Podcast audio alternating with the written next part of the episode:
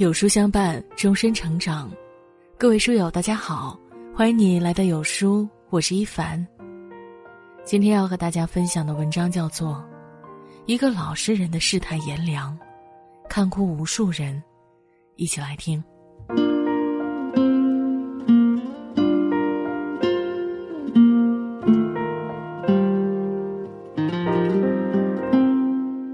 父亲去世三年后，你来到了我家。同父亲相比，你平凡的实在是乏善可陈。可是，五十岁的母亲需要一个老伴儿，而一个五十岁的老人对另一半的要求也务实本真很多，只要人好就行。而你具备这个最基本的条件，你是远近闻名的好人。具体的说，你是一个老实人。和我母亲第一次见面那天，你很难堪。因为你深知自己各方面都没有优势，房子小，工资少，不过是一个普通的退休工人，而且刚刚结婚的儿子一家还需要你的帮衬。说实话，母亲也只是为了给介绍人一个面子，才决定去见你的。而最终让母亲对你产生好感的原因，是你的那手好厨艺。见面后你说：“老李。”我知道你条件好，啥也不缺，所以没什么送你的。不管怎样，咱认识一场，你中午啊就在我家吃口便饭吧。你的诚恳让母亲不忍拒绝，她留了下来。你没让她伸一下手，然后就做了四菜一汤，让母亲吃的不忍释筷。临走时，你对我母亲说：“以后要是想吃了就来啊。”我家虽然不宽裕，但招待个南瓜，还是啊一点儿都不费力气的。后来，母亲陆续又看了好几个老头，可是，虽然哪一个看上去条件都比你要好，但最终，母亲还是选择了你。理由其实算得上自私，他服从并照顾了父亲大半辈子，他想做一回被照顾的对象。就这样。你和我母亲住在了一起。那天，你、母亲，外加我还有你儿子，一家四口，一起吃了一顿饭。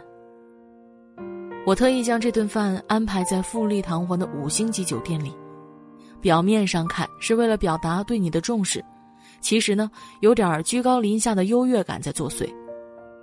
但你并没有让我的炫耀得意多久。走出酒店时，你悄悄对我说。以后啊，咱就是爷俩了。你要请我吃饭，就去街边小店儿，在那儿我吃得饱还不心疼。是你那太诚实的表情烫伤了我的虚伪，让我觉得跟一个老实人玩心眼儿，就像大人哄一个孩子的糖球一样，已经接近了一种无耻。你把我母亲照顾得很好，她每次见我都嚷嚷要减肥。那语气是幸福的。我犹记得从前父亲还在的时候，每一次我回家，他都跟我抱怨，抱怨我父亲那几乎坚守了一辈子的陋习。你做的饭的确好吃，我在吃了几次后，我在吃了几次后，对妻子所做的饭颇有几分不满。一次和你们一起吃饭时，我忍不住对妻子说。下次图书做饭时，你在边上学着点儿。妻子表情中并没有虚心好学的成分，反而是有几分愤怒。你赶紧出来解围，你说：“哎，我这辈子呀，啥都做不好，就是长了点吃的本事。哎，你们可都是做大事的人啊，千万别跟我学。要是馋了就回来，随时回来。这做饭的呀，最怕自己做的东西没人吃。”那天我们走时，你包了好多你做的东西让我们带上，还把我拉到一边说：“再别夸我做的饭好吃了。”说真的，谁要一说我这个优点，我就脸红。我一个大男人，把饭做得好，其他方面呢，草包一个，这 这哪算优点呢？回家的路上，我跟妻子复述了你的话，他说：“他这个人。”天生伺候人的命，天生啊就愿意滴到泥土里。咱妈有福气，老了老了，当把皇太后。我一边开车，一边用眼睛的余光感受妻子对你的轻贱，心里并不想替你辩解什么。毕竟，你始终是个外人嘛。我搬新家的那天，你和母亲来给我撂锅底。你严格的按照民间撂锅底的习俗，有条不紊的忙碌着。可是等到吃饭时，你却没有出现在主座上，到处都找不到你。打你的手机也是关机状态，像是掐算好了时间，等宾客散去，你回来了，仔细的收拾着那些杯盘狼藉，将剩菜剩饭装在你事先准备好的饭盒里，留着回家吃。母亲不希望你这么做，觉得委屈了你。你小声对他嘀咕：“晚上我给你先做，这些我吃。”母亲说：“干嘛天天吃剩饭剩菜呢？你知不知道我见你这样心里很难受？哎，你千万别难受啊！你让我看着这么浪费，我心里才不舒服呢。树赞的钱，那都是辛苦换来的，咱帮不了孩子，那就尽量帮他省点呗。”你的话，让我母亲心疼了很久，然后她决定告诉我。听着母亲在电话里替你说好话，我内心的感受很复杂，同时也为自己的这份复杂感到惭愧。渐渐的，对你的好感越来越浓，有时候甚至有一些依赖。你总是无声的为我们做很多事，换掉家里的坏水龙头。每天接送孩子上幼儿园，母亲住院时不眠不休的照顾他，直到出院后才告诉我们。只是没有想到有一天你也会病倒，而且病得那样严重。你在送我儿子去幼儿园的路上轰然倒下，脑血栓，半身不遂而卧床。我，还有你的儿子，起初对你的治疗都很积极。我们希望你可以好起来，依然可以像从前那样为我们服务，任劳任怨的。可是，你再也没有站起来。原先只会微笑的你，变得无比脆弱，总是流眼泪。我母亲照顾你，你哭；你儿子给你削水果，你哭；我们推着轮椅带你去郊游，你哭；多次住院，看着钱如流水般的花掉，你哭。终于有一天。你用剃须刀片朝着自己的手腕狠狠的切了下去，抢救了五个小时，你才从死亡线上挣扎着回来，很疲惫，也很绝望。没有想到的是，先我弃你而去的是你的儿子。他开始很少来看你，直至后来连面都不肯露一下。每次打电话，他都说自己在出差，回来就过来看你。更令我没想到的是，母亲在这个时候跟我提出要和你分手。你们本来也没有登记，就是一拍两散的事儿。母亲跟我说：“唉，我老了，照顾不动他了，妈帮不上你什么忙，但也不能捡个残爹回来做你的拖累啊。”这就是冰冷的现实。我不想让母亲去做这个恶人。于是我狠狠心，决定由我来说出分手的话。我对躺在医院里的你说：“图叔，我妈病了。”你的眼泪又是夺眶而出。曾几何时，你的眼睛就是一个开关自如的水龙头。我尽量做到不为之所动。你知道，我妈也一大把年纪了。这些日子他是怎么对你的，你也是看见了。你继续流着眼泪点头。图叔，我们都得上班，我妈身体又不好。哎，你看能不能这样？出院后啊，你就回你自己家，我帮你请个保姆。啊，当然啊，钱由我来出，我也会经常去看你的。话说到这里时，你不再哭了。你频繁的点头，含含混混的说：“这样最好，这样最好。不用请保姆，不用。走出病房，我在医院的院子里，还是流了眼泪。说不清，是解脱后的轻松，还是心存愧疚的疼痛。我去了家政公司，为你请了一个保姆，预交了一年的费用，然后去了你家，请了工人把你的家重新装修了一下。我在努力的做到仁至义尽，不为你，只为安抚内心的不安。你出院回家的那天，我没有去，而是让单位的司机去接的你。司机回来后对我说：“图叔让我跟你说声谢谢。”就算是亲儿子啊，也做不到你这一点呢。这些话，多少安慰了我，我感到了一丝轻松。可是，这轻松并没有持续的太久。你不在的那个春节过得有些寂寥，再也没有一个人甘愿扎在厨房里，变着花样的给我们做吃的。我们坐在五星级酒店里面吃年夜饭。却再也吃不出浓浓的年味儿。儿子在回家的路上说：“我想吃爷爷做的饭。”妻子用眼睛示意儿子不要再说话，可是儿子反而闹得更凶：“你们为什么不让爷爷回家过年？你们都是坏人！”妻子狠狠的给了儿子一个耳光，可是那耳光却像是打在我的脸上。脸生生的疼。儿子的一句话，让我们曾经自以为的所有心安都土崩瓦解了。我从后视镜里看到母亲的眼睛也红红的，可想而知，那是一个多么不愉快的大年三十儿。我无比怀念去年你还在我们家的那个年。一个家的幸福温馨，总是建立在一个人默默无闻的付出、甘当配角的基础上的。今年，配角不在了，我才知道，戏很难看，极为无聊。不知道在这个夜晚，图叔，你跟谁一起过？又是否也会想起我们呢？会不会为我们的无情，心生悲凉？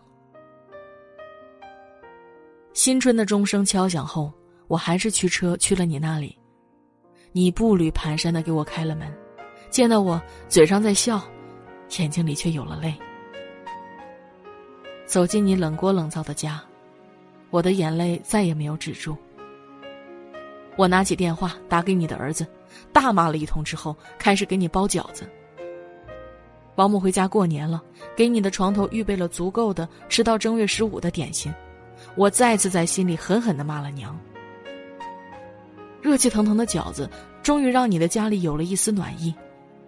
你一口一个的吃着饺子，眼泪噼里啪啦的往下掉。我打开那瓶之前送给你的五粮液，给你和我各倒了一杯。酒水下肚，我说了许多话。图叔，你也不能怪我，我也不容易。上有老，下有小云云。你一直在点头，依然还是那句话：你比我亲儿子都要亲。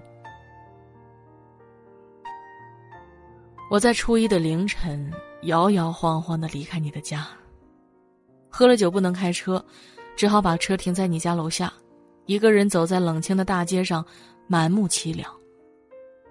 手机响。是妻子打来的。你在哪儿？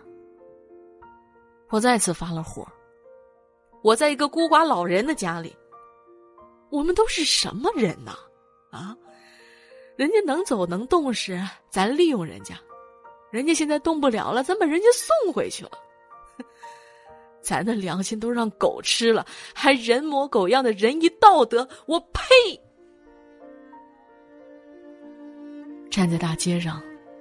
我把自己骂得狗血喷头，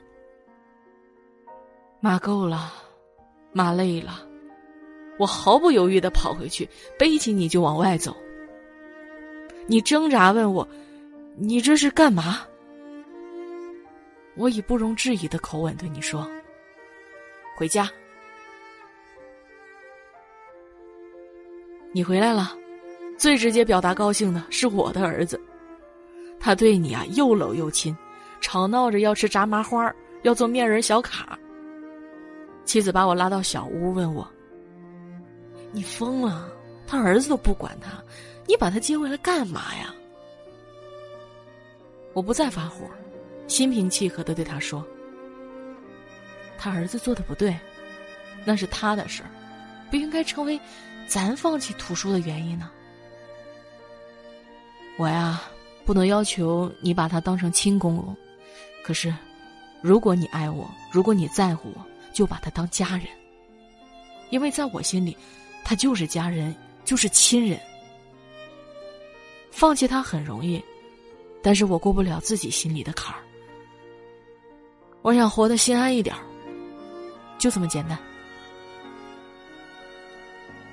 同样的话说给母亲听时，她泪如雨下，紧紧的握着我的手说：“儿子，妈没想到你这么有情有义。”我说：“妈，放心吧。这话呀说的难听一点，就算有一天你走在我图书前面。”我也会为他养老送终。再说白一点以我现在的收入，养个图书还费劲儿吗？多个亲人有什么不好的呢？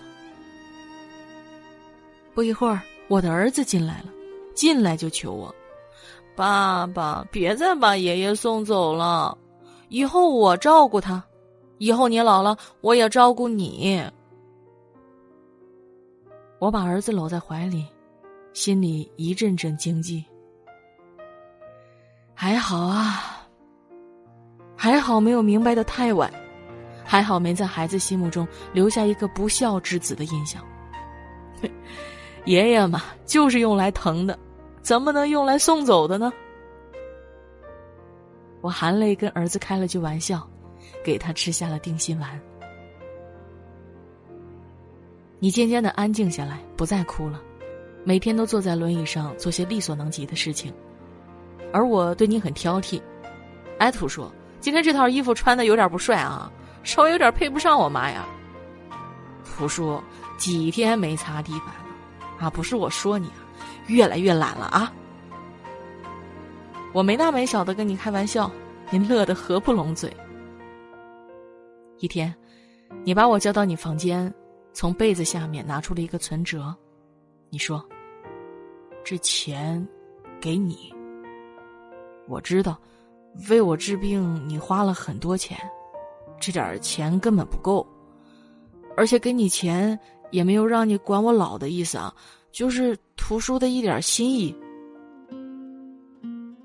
我说，图书你不用说了，我收下。你如释重负的舒了一口气，拿着这张存折。我找到了你的儿子，把存折和密码告诉了他。我对他说：“这是图书给你的，他知道你过得不容易。我没有别的意思，就是希望啊，你隔三差五去看看他，不要等到哪一天他没了你再想看，到时候你只能在梦里折磨你自己了。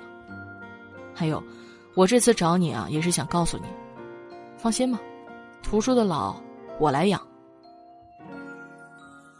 我没有告诉你那些钱的去向，我知道，接受可能会让你更好过一点。那天，你的儿子带着妻子、孩子来看你，你虽然没有流露出抱怨的意思，可是从你们的言语之间，我还是看出了生疏的痕迹。说实话，我的内心居然充满了一点小小的得意。亲生的又怎样？人与人之间，只有关爱才可以亲近。就像你和我，现在可以开各种玩笑，也可以托付各种心事。这些，岂能用得失来衡量呢？母亲和你正式的登记结了婚。这之后，每个周末，不管有多大的事情，我们一家三口都会风雨无阻的回家。你和我母亲的家，等待我们的永远是一桌很家常、很可口的饭菜。你居然能做饭了，虽然是在轮椅上，这在别人看来实在是个奇迹，但是我们却对此习以为常，觉得你就应该是这个样子。生命不息，为儿女操劳不止。你乐在其中，我们呢也安于享受。只是你的孙子很心疼你。总是在我狠心的让你自己夹菜，或者让你自己想办法上厕所时，偷偷的为你服务。看着你俩小心的保持着你们之间的秘密和默契，我的心里啊洋溢着幸福。家有一老，如有一宝。渐渐的，你又像原来一样，开始做这个家庭的配角，把自己放在努力不被关注的位置上。你觉得那里安全？那里是最适合你的位置。